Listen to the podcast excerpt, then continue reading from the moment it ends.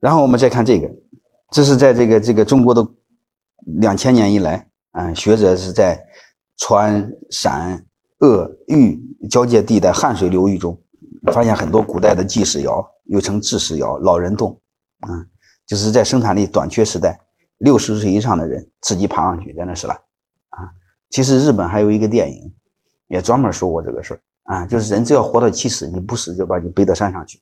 因为那时候能量有限，你一活着你就影响孙子的生存，所以你不能说你不能说你活着照顾孙，然后让孙子饿死，这不就是基因不就没了吗？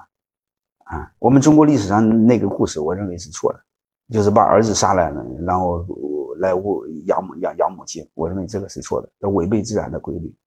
啊，就不管怎么着，大家知道这个逻辑就好了，一定是活着，然后再就是为了基因的活着，这是本能，啊，这个是没法对抗的。当然，中国历史上那个齐古代的那个齐国有一个说一个大臣，为了为了皇帝喜欢吃人肉，把自己的儿子给杀了，然后让皇帝吃肉。你看这是违背天道的啊！然后皇帝认为他对他很忠诚、很忠心，结果后来呢，他他还是被那个大臣给杀了。很简单一句话，你想他连他儿子都能杀，你是什么东西？他不杀你吗？啊，他是为了利用你，你千万别当真。然后这个结论我就想说这个。人性和动物一样，它底层的一个规律就是为了求活着，它就先求个体活着。它个体只要是能活着，只要有一口气，它的动机就是为了它的基因活着。啊，说白了，别断种了。如果再多说一句话，你会发现是它是求了生存，然后是生殖，然后是生活。啊，要不然的话，他就不考虑他个人生活舒服。啊，只要能活着一口气，剩下的目的就是生。而且你会发现，你会发现这个很有意思，越穷的地方越能生。你看，他只要满足生存，他一定会生。其实这个背后呢，也对我有，对我们的做企业，甚至教育孩子都有很大的启发。做企业的目的是什么？活着，活着干什么？继续活着，长久的活着，而不是所谓的做大做强。一个道理，教育孩子也是一个逻辑，活着，学会自己照顾自己。面对风险会保护自己，我认为这是教育养孩子的第一要义。所谓考试考多少，考多少高分，这些纯粹是扯淡，毫无意义，在活着的面前。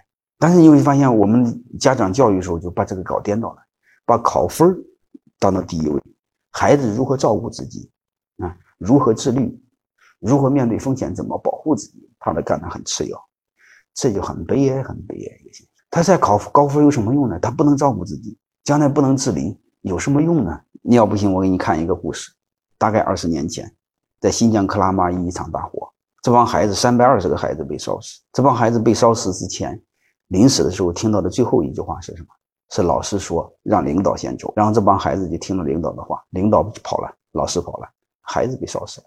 所以这就是所谓考高分教育的结果。让孩子不知道面对危险的时候，他怎么来去判断？面对危险的时候，老师说的话有还重要吗？凭什么要听老师的呢？我很小的时候就训练我的孩子，在家里不一定要听我的，认为没我说的没道理是可以辩论的，可以质疑的。对老师也是一样啊，老师说的不对是可以质疑的啊。考高分不是那么重要的啊，重要的是活着，学会有思考，这是最重要的。如果这些做到了怎么办？再就是一个有尊严的活着，就是慢慢独立思考，然后有尊严、有人格的活着。